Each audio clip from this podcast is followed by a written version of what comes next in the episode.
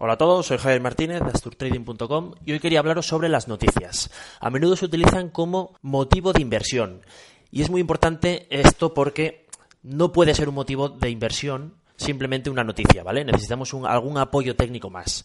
En primer lugar, lo que tenemos que hacer es corroborar la fuente. Muy a menudo eh, los titulares son sensacionalistas simplemente para que entres y los leas.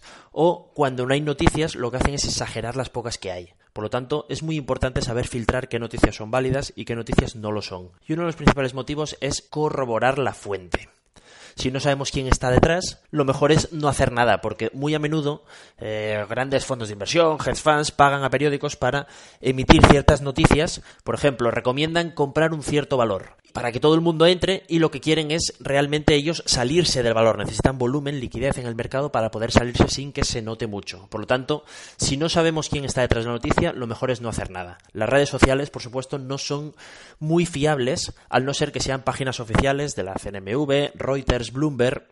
Por lo tanto, antes de invertir en base a una noticia, lo mejor es comprobar los gráficos y sobre todo qué es lo que está haciendo el precio. Este va a ser el único que nos va a marcar la pauta. Y recordar la frase mítica que hay en el mercado de compra con el rumor y vende con la noticia. Venga, hasta luego.